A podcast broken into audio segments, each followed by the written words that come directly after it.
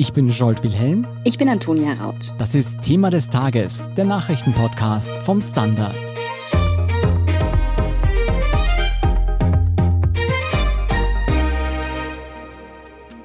Die Journalistinnen und Journalisten in Österreich, die sich heute schon im langen Wochenende gewähnt haben, die sind eines Besseren belehrt worden. Es ist nämlich bekannt geworden, dass Bundeskanzler Sebastian Kurz von der Wirtschafts- und Korruptionsstaatsanwaltschaft als Beschuldigter geführt wird. Ja, die Nachricht hat auch mich wortwörtlich aus den Federn geworfen. Da geht es nämlich darum, dass Sebastian Kurz wissentlich Falschaussagen im Untersuchungsausschuss zur Ibiza-Affäre getätigt haben soll. Konkret geht es da um die Postenschacher-Affäre rund um die ÖBAG und die Bestellung des Alleinvorstands Thomas Schmidt welche Falschaussagen dem Kanzler da genau unterstellt werden, was das für juristische und politische Konsequenzen haben könnte und ob der Kanzler womöglich sogar rücktrittsreif ist. Darüber sprechen wir mit Fabian Schmidt vom Standard. Fabian, nach dem Finanzminister wird nun also auch gegen den Bundeskanzler ermittelt. Was wirft die Staatsanwaltschaft Sebastian Kurz denn genau vor? Also im Unterschied zu den Ermittlungen gegen Gernot Blömel, den Finanzminister, geht es bei Sebastian Kurz nicht um den Verdacht auf Korruption in irgendeiner Form, sondern es geht um seine Aussagen vor dem U-Ausschuss. Es wird von der WKSDA vermutet, dass er in drei Fällen beziehungsweise in drei Themengebieten den U-Ausschuss falsch informiert hat. Und das ist dann eine Falschaussage wie vor Gericht. Mhm. Also durchaus kein Kavaliersdelikt. Mhm. Der Kanzler hat ja selbst schon Stellung genommen. Wie sieht denn er die Angelegenheit? Also er hat darauf verwiesen, dass im Urschuss natürlich eine aufgeheizte Stimmung herrscht, dass dort versucht wird, den Auskunftspersonen das Wort im Mund umzudrehen, hat er gesagt, und dass er nach quasi bestem Wissen und Gewissen versucht hat, die Wahrheit zu sagen. Man muss dazu sagen, es ist natürlich im Urschuss schon schwierig, für eine Auskunftsperson, weil da wird der Reihe nach gefragt. Das heißt, zuerst kommt zum Beispiel die SPÖ dran, dann kommt die FPÖ dran, dann die NEOS und jeder Abgeordnete und jede Abgeordnete hat natürlich eigene Steckenpferde, eigene Themen. Das heißt, da prasselt dann schon sehr viel auf die Auskunftsperson ein. Da wird in Themen gesprungen, da wird in Zeiten hin und her gesprungen. Mal geht es um das, was vor, weiß nicht, zwölf Monaten war, mal um das, was vor vier Jahren war, wenn es eine Vorbereitungshandlung war für etwas, was passiert ist. Das heißt, man kann schon verstehen, dass das schwierig ist, da vier Stunden lang hochkonzentriert alles zu beantworten. Gleichzeitig gibt es aber auch Schutz quasi für die Auskunftsperson, die kann sich immer beraten mit dem Verfahrensanwalt oder ihrer Vertrauensperson. Und diesbezüglich, es geht über das hinaus, dass man eine flapsige Antwort gibt. Also die WKSDA hat da schon sehr viel gesammelt, um quasi die Falschaussage zu untermauern. Mhm. Jetzt ist es ja so, dass nicht nur die Art, wie dort gefragt wird, bestimmt nicht einfach ist, sondern dass auch die Art, wie Kurz und Blümel und auch andere ÖVP-Mitglieder dort geantwortet haben, der WKSDA an sich schon problematisch vorkommt. Was finden Sie daran denn verdächtig? Was für rhetorische Tricks orten die Ermittler dort? Also wir haben ja prinzipiell einmal gesehen, ganz abseits von diesen aktuellen Ermittlungen, dass natürlich sehr viele Erinnerungslücken immer auftreten. Bei sehr vielen Auskunftspersonen war das so und das ist natürlich eine sehr ungefährlich, wenn man sich nicht erinnern kann. Aber es schaut natürlich auch blöd aus, deshalb kann man das jetzt nicht so wahnsinnig oft verwenden, auch wenn der Herr Finanzminister das ja über 80 Mal erlitten hat, solche Erinnerungslücken. Die WKSDA schreibt von verschiedenen Techniken, also sie zitiert auch Fachliteratur, in der zum Beispiel für Richter beschrieben wird, wie man jetzt die Glaubwürdigkeit von Zeugen oder Beschuldigten erkennen kann und analysieren kann und nennt da verschiedene Beispiele. Also Sie sagt zum Beispiel, wenn man sich die Protokolle durchliest von Sebastian Kurz, von ÖBAG-Chef Thomas Schmidt und von Finanzminister Gernot Blümel, dann sieht man, dass irgendwie immer dieselben Wordings mhm. verwendet werden. Also das wirkt so, als ob sie gecoacht wären und als ob es da Absprachen gäbe. Zum Beispiel hat Sebastian Kurz auf die Frage, wie er den Thomas Schmidt, wie enger mit dem ist, gesagt, ich bin weder mit ihm in die Schule gegangen, noch ist er ein Jugendfreund, noch fahren wir gemeinsam auf Urlaub. Und Thomas Schmid hat auf die Frage, wie eng er mit Sebastian Kurz ist, gesagt, wir sind nicht gemeinsam in die Schule gegangen und wir waren auch nicht gemeinsam auf Urlaub. Und das ist dann natürlich schon ähm, interessant und auffällig für die Ermittler. Mhm. Sie zitieren dann auch sogenannte Kargheitssignale, so nennt man das offenbar in der Fachliteratur. Das eben zeigt, wenn eine Aussage sehr abstrakt ist, sehr allgemein, aber die Frage eigentlich sehr spezifisch und konkret war, dann sollte man eher misstrauisch werden. Und da wird auch ausführlich zitiert aus den Befragungen, wo Kurz zum Beispiel gesagt hat, es war allgemein bekannt, dass es ihn grundsätzlich interessiert. Also da geht es um den ÖBAG-Vorstandsposten für Schmied. Oder man sagt, man trifft in einer Regierung täglich irgendwelche Vereinbarungen, wenn man nach einer konkreten Vereinbarung gefragt wird. Also all diese auch rhetorischen Tricks werden von der WKSDA in ihren Ermittlungen beachtet. Mhm. Also wir sind schon mittendrin in der Materie und in den konkreten Vorwürfen. Lass uns aber nochmal einen Schritt zurückgehen. Im Hintergrund der Ermittlungen steht die sogenannte ÖBAG-Affäre, spezielle Bestellung von Thomas Schmidt, du hast ihn vorher schon genannt, zum Alleinvorstand. Kannst du die Causa noch einmal zusammenfassen? Ja, also ganz vereinfacht gesagt war es schon lange Thema, dass die Staatsholding umgebaut wird, also das Management der Staatsbeteiligungen, sei es jetzt OMV oder Casinos etc. Türkisbrau hat es dann unternommen und die ÖBIP in die ÖBAG umgebaut. Und dafür zuständig war im Finanzministerium eben Thomas Schmid, der war dort Generalsekretär und Kabinettschef. Gleichzeitig war aber auch ein offenes Geheimnis in der Koalition und außerhalb, dass Thomas Schmid dann in dieser Staatsholding, die er gerade auch bastelt, Chef werden möchte. Und offenbar haben ihn da sehr viele Leute unterstützt darin. Und die Frage ist eben, wie sehr ihn auch Sebastian Kurz unterstützt hat oder wie sehr ihn Blümel unterstützt hat. Also wir haben da eh schon oft drüber gesprochen, dass zum Beispiel Schmid und eine Kollegin aus dem Kabinett und ein Kollege den Ausschreibungstext für die mhm. ÖBAG-Vorstandsetage mitgeschrieben hat, also die Ausschreibung, auf die er sich dann beworben hat. Er hat den Aufsichtsrat mit ausgewählt, der ihn dann bestellt hat, nach einem, wie es heißt, objektiven Hearing. Also das klingt alles schon sehr so, als ob sich da Thomas Schmidt wirklich seinen Wunschjob zusammengezimmert hat oder wie Gernot Blömel es gesagt hat, nicht die ÖBAG, sondern die Schmied AG ist mhm. fertig. Mhm. Ja, und wie ist Kurz in diese Bestellung verstrickt? Also wenn man all diese Chats liest, so wie es die WKSDA gemacht hat, dann entsteht schon der Eindruck, dass Kurz einerseits als Kanzler, aber andererseits auch als ÖVP-Parteichef natürlich der Entscheider war, in vielen Fragen sollten sie an ihn herangetragen werden. Und es wird schon besprochen, zum Beispiel, welche Aufsichtsratsmitglieder, also welche Kandidaten es da gibt. Hartwig Löger, damals Finanzminister, schreibt zum Beispiel, habe es mit Sebastian besprochen. Schmid und Kurz kommunizieren auch immer wieder über die ÖBAG, die noch im Entstehen ist. Berühmt ist da zum Beispiel die Nachricht von Kurz, wo er schreibt, kriegst eh alles, was du mhm. willst, dann umgekehrt, ich liebe meinen Kanzler etc. Und, und sagen wir mal so, im U-Ausschuss hat es Kurz nicht so dargestellt, als wäre er da sehr involviert gewesen. Aber eben diese Chats weisen darauf hin, dass er eben schon sehr direkt involviert war. Genau. Wie schwerwiegend ist jetzt aber dieser Vorwurf der Falschaussage? Also was droht dem Kanzler da wirklich juristisch? Naja, also im schlimmsten Fall droht schon eine Freiheitsstrafe, hm. aber da sind wir natürlich noch sehr weit entfernt. Also es ist auch kein Delikt, das dann auf einem Schöffengericht verhandelt wird. Also das ist eine Sache für einen Einzelrichter. Deshalb spricht man dann auch nicht von einer Anklage, sondern von einem Strafantrag. Also es ist nicht nix, aber es ist jetzt natürlich auch kein Verbrechen, kein Kapitales im juristischen Sinn. Also keines mit sehr hohen Freiheitsstrafen etc.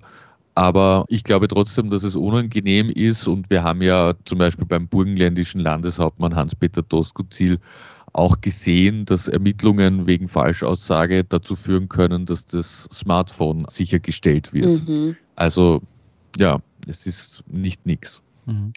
Jetzt ist Sebastian Kurz ja nicht der erste Bundeskanzler Österreichs, der schon mal als Beschuldigter geführt worden ist. Werner Feimann war damals ja auch in dieser Situation. Der wurde dann im Endeffekt freigesprochen, die Ermittlungen wurden eingestellt. Ja, also es kam nicht einmal zum Freispruch. Genau. Wie ist es jetzt aber, wenn man hier sich die Situation ansieht? Ist es wahrscheinlich, dass Kurz tatsächlich vor Gericht landet oder gar schuldig gesprochen wird? Oder denkst du, dass da die Ermittlungen auch eingestellt werden? Dazu muss man, glaube ich, zwei Dinge sagen. Also einerseits ist Falschaussage ein sehr schwer zu beweisendes Vergehen, weil man den Vorsatz beweisen muss mhm. als Ankläger. Also es ist nicht nur, wenn ich jetzt sage, der Himmel ist orange und ich glaube das ganz tatsächlich so, mhm. dann ist das nicht strafbar. Aber wie soll man das denn beweisen? Also da müsste man jetzt ja irgendwie eine SMS von Kurz an Blümel finden, der schreibt, ich sag heute falsch aus und du so, oder? Voll ist aber nicht eben eine Absprache bei solchen Aussagen ein starker Hinweis darauf, dass man eben bewusst eine Falschaussage getätigt hat. Du hast ja vorher schon die Aussage von Thomas Schmidt und von Sebastian Kurz miteinander verglichen. Ja, also eben einerseits, man könnte so ein SMS finden, wo man wirklich explizit von einer Falschaussage ausgeht oder eben die Absprachen sind durchaus auch ein Indiz dafür, Natürlich ist das etwas, wo sehr viel Kontext beachtet werden muss. Aber, und das ist jetzt der zweite Punkt, das ist eigentlich schon fast anklagereif kann man sagen, so wie es die WKSDA aufbereitet hat. Also das ist überhaupt ein bisschen ein bizarres Dokument, das uns vorliegt. Es ist nämlich eine Mitteilung, dass Ermittlungen eingeleitet wurden. Also die Staatsanwaltschaft muss ja dann immer, sobald es möglich ist, Beschuldigte informieren, dass gegen sie ermittelt wird. Und normalerweise ist das eben eine ein, zwei Seiten, wo steht ganz kurz, warum und fertig. Und wie viele Seiten waren es jetzt? 58 Seiten. inklusive rechtlicher Beurteilung etc. Also es wirkt von dem, ohne jetzt irgendwie vorverurteilend oder überhaupt ein Urteil fällen zu wollen, aber von dem, wie das Dokument aufgebaut ist, wirkt es eher näher an einer Anklage als an dem, was es ist, nämlich nur der Mitteilung, dass Ermittlungen eröffnet wurden. Das ist aber auch durchaus verständlich, dass man da erst, wenn man Material hat und wirklich das Gefühl hat, dass da Substanz ist, dass man mhm. dann erst so etwas politisch Heikles wie Ermittlungen gegen den Kanzler einleitet. Aber es lässt sich natürlich sehr schwer sagen, was passieren wird vor Gericht oder ob es überhaupt zu einem Strafantrag kommen wird. Und Kurz ist auch noch gar nicht einvernommen worden dazu. Also ja. Hm, wir können ja auch nicht in die Zukunft blicken und eine Aussage darüber treffen, ob es tatsächlich jetzt zu einer Verurteilung kommen könnte. Wieso schlägt dieser Status als Beschuldigter jetzt vorab schon so hohe Wellen? Ja, also ich glaube, jeder und jeder in Österreich wünscht sich natürlich einen Kanzler, gegen den nicht ermittelt wird. Es ist nie angenehm und gerade jetzt häufen sich schon die Ermittlungen gegen ehemalige Mitglieder der türkisblauen Regierung und mit Kanzler und Finanzminister hat man eigentlich zwei der wichtigsten Regierungsämter, gegen deren Inhaber jetzt ermittelt wird. Also natürlich ist das auch ein gefundenes Fressen für die Opposition, um zu sagen, dass so viel da offenbar Merkwürdiges und Dubioses passiert ist unter Türkisblau, dass man kurz jetzt auch nicht mehr vertrauen kann. Das ist natürlich die politische Verurteilung, nicht die juristische. Mhm. Aber man muss sagen, also ich glaube, dass trotz allem ein Seufzer der Erleichterung war bei ÖVP und Grünen, als sie entdeckt haben, dass diese Ermittlungen wegen Falschaussage im Urausschuss sind und nicht wegen Korruptionsdelikten, dann wäre es noch einmal um mhm. einiges schwieriger geworden, das zu verteidigen. Ja, es lässt sich aber trotzdem nicht verneinen, dass da schon einige türkise Spitzenleute als Beschuldigte geführt werden, allen voran natürlich jetzt der Kanzler und der Finanzminister. Ist da der Bundeskanzler nicht rücktrittsreif, wenn so ein schiefes Licht auf seine Partei fällt und auch auf seine Regierung? Ja, also ich glaube, man kann es durchaus argumentieren. Andererseits sind es schon Ermittlungen insgesamt, die trotzdem, dass eigentlich schon viel Zeit vergangen ist, also die Causa Casinos, da wird ja jetzt schon fast zwei Jahre ermittelt. Dennoch ist man da insgesamt, glaube ich, noch weit davon entfernt, ein vollständiges Bild zu haben und zum Beispiel juristisch eine Anklage einzubringen. Oder auch beim U-Ausschuss, glaube ich, gibt es noch viele Themengebiete, die sehr unklar sind und wo man das Gefühl hat, man sieht nur einen Teil des Bildes. Deshalb tue ich mir da sehr, sehr schwierig, eben ein Urteil zu fällen. Aber ich gehe davon aus, dass in anderen Ländern vermutlich schon Konsequenzen gezogen worden wären, wobei das noch viel mehr, glaube ich, den Finanzminister Gernot Blümel hier betrifft mit dem Verfassungsgerichtshof und wirklich, dass der Bundespräsident fast den Exekutor schicken musste. Also das ist schon heavy. Bezüglich des Kanzlers glaube ich, wenn wirklich Strafantrag gestellt wird, dann wird es, glaube ich, schwierig weiterzumachen. Hm. Ja, angesichts dessen, dass Gernot Blümel, gegen den die Vorwürfe ja doch noch einmal schwerwiegender sind, wie du gerade beschrieben hast, bisher nicht zurückgetreten ist und es da scheinbar auch nicht wirklich Überlegungen in diese Richtung gibt, ist es vermutlich eher unwahrscheinlich, dass hier jetzt wirklich noch was passiert durch diesen beschuldigten Status von Kurz? Oder glaubst du, dass es tatsächlich politische Konsequenzen geben könnte? Also ich glaube derzeit auf keinen Fall. Es ist halt an dieser Sache extrem kompliziert, dass alles miteinander zusammenhängt. Also ich glaube, das ist ja auch der Grund dafür, dass sich zum Beispiel die Casinos Managerin Bettina Glatzkremser oder Öberchef Thomas Schmid sehr lange im Amt halten und jetzt nur quasi unter Anführungszeichen nur angekündigt haben, ihren Vertrag nicht verlängern zu wollen, statt sofort zurückzutreten. Ich glaube, das wäre halt alles wie bei Dominosteinen. Mhm. Ähm, und deswegen sagt man, man macht hier jetzt die Mauer und niemand weicht zurück, weil wenn quasi der erste fällt, dann geht es bis zum Kanzler. Deswegen war es auch zum Beispiel kein Problem, dass Christine Aschbacher zurücktritt, weil mhm. sie quasi mit ihrer Plagiataffäre ein Problem hatte, mit dem alle anderen in der ÖVP überhaupt nichts zu tun hatten. Sie ist quasi in eine andere Richtung umgefallen, als die Dominosteine stehen. genau. Ja, um diese Mauer zu verteidigen, wie du sie beschreibst, versuchte die ÖVP schon länger, auch die Wahrheitspflicht im Urschuss in Frage zu stellen und überhaupt lässt sie eigentlich kein gutes Haar an diesem Urschuss. Was steckt denn hinter dieser Strategie? Natürlich den Urschuss öffentlich zu desavouieren. Also es ist ja recht schnell gegangen. Man hat eigentlich Ibiza an sich, das Ibiza-Video sehr schnell abgehandelt gehabt und sich dann gedacht, hm, eigentlich ist es ja viel interessanter, was die ÖVP gemacht ja. hat, als das, was die FPÖ versucht hat zu machen oder in kleiner Variante gemacht hat, aus Sicht der Opposition zumindest. Und deswegen hat man dann sich eigentlich ab Herbst 2020 zu einem Großteil auf die ÖVP konzentriert, auch auf den Urschussvorsitzenden Wolfgang Sobotka, dessen Verein Alois Mock Institut mit der Novomatik kooperiert hat etc.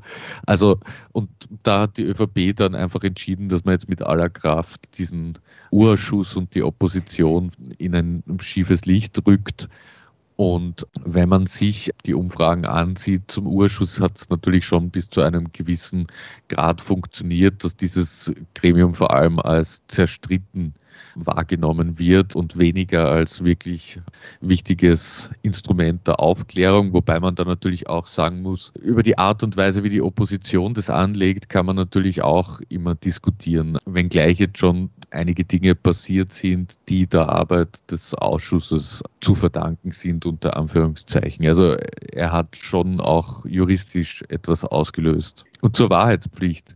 Das ist jetzt natürlich die Frage, ob die ÖVP schon geahnt hat, dass da etwas mhm. quasi im Busch ist, als sie mit dem Vorstoß an die Öffentlichkeit gegangen sind, wobei Sobotka ja dann später gemeint hat, er ist ganz falsch verstanden worden, als er glasklar gesagt hat, die Wahrheitspflicht muss man abschaffen. Fairerweise muss man dazu sagen, wenn man vor Ort ist, ist es natürlich so bei Beschuldigten in Ermittlungsverfahren, dass es sehr mühsam ist, wenn die sich ständig entschlagen und zwar auch nur wegen der geringsten Sache, die irgendwie zu tun haben könnte mit den Ermittlungen, wird dann schon entschlagen. Da kann man natürlich diskutieren, ob es sinnvollere Varianten gäbe, aber eine Abschaffung, eine allgemeine der Wahrheitspflicht ist idiotisch, also dann braucht man das gar nicht mehr machen.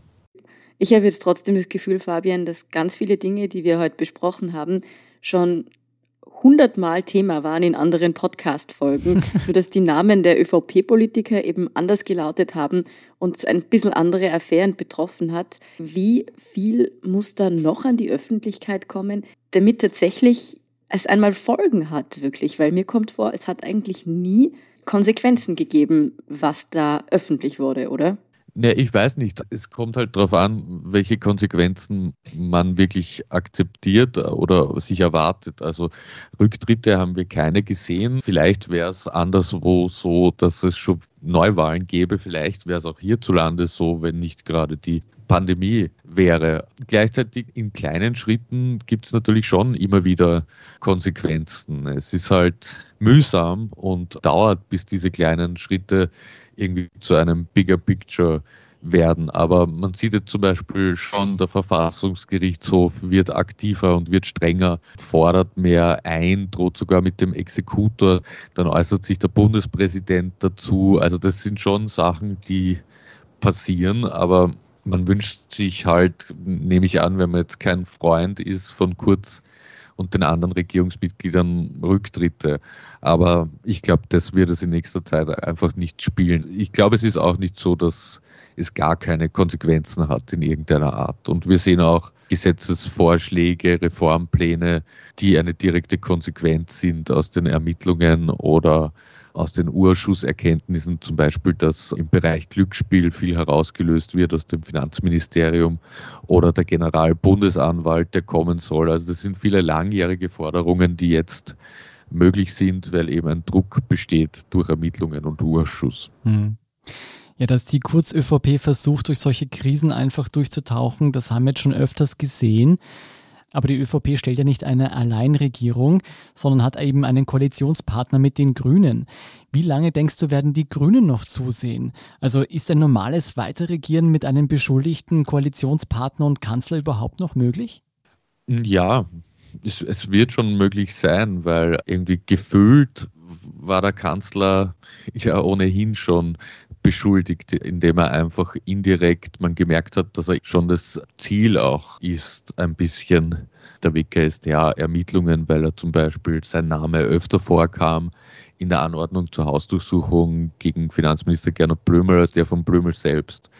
Zu den Grünen, da herrscht halt die Linie vor, dass sie sagen, alles, was quasi vor Türkisgrün passiert ist, also unter Türkisblau.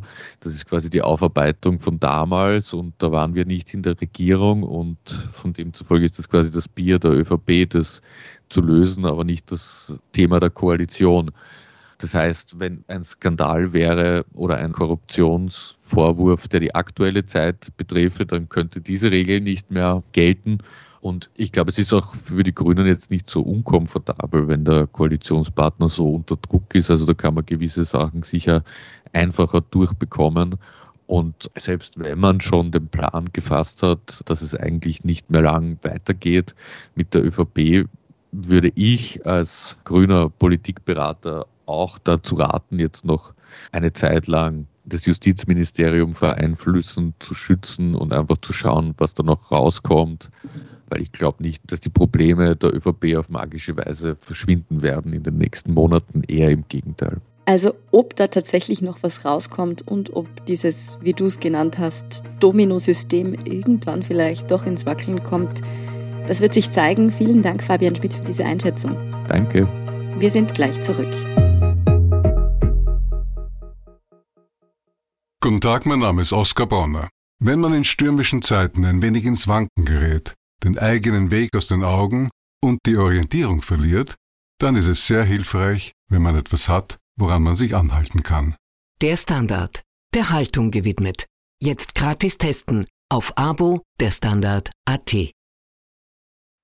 Und hier ist, was Sie heute sonst noch wissen müssen.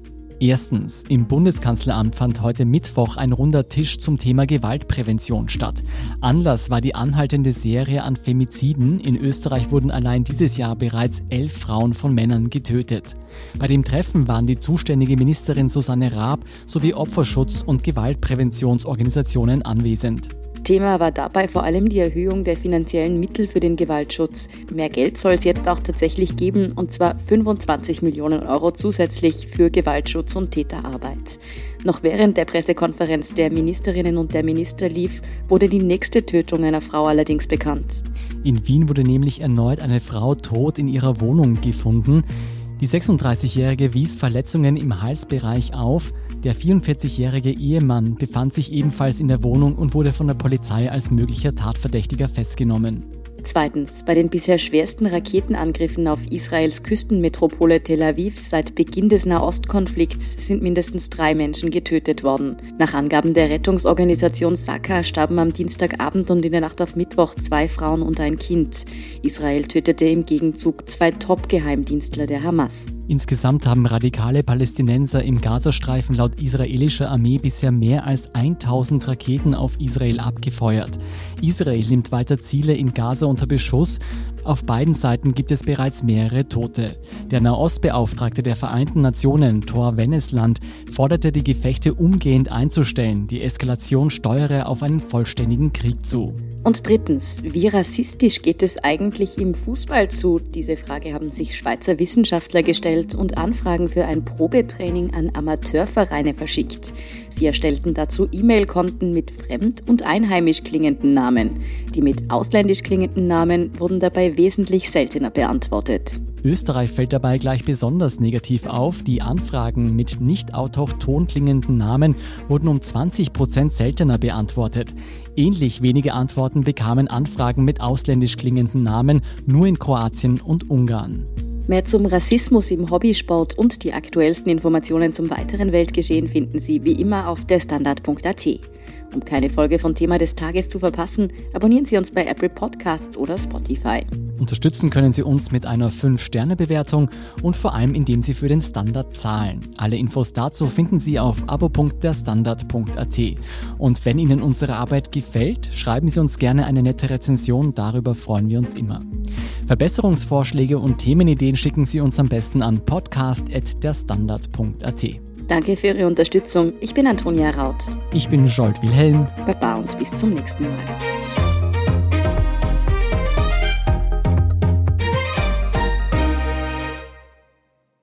Guten Tag, mein Name ist Oskar Bonner. Wenn man in stürmischen Zeiten ein wenig ins Wanken gerät, den eigenen Weg aus den Augen und die Orientierung verliert, dann ist es sehr hilfreich, wenn man etwas hat, woran man sich anhalten kann.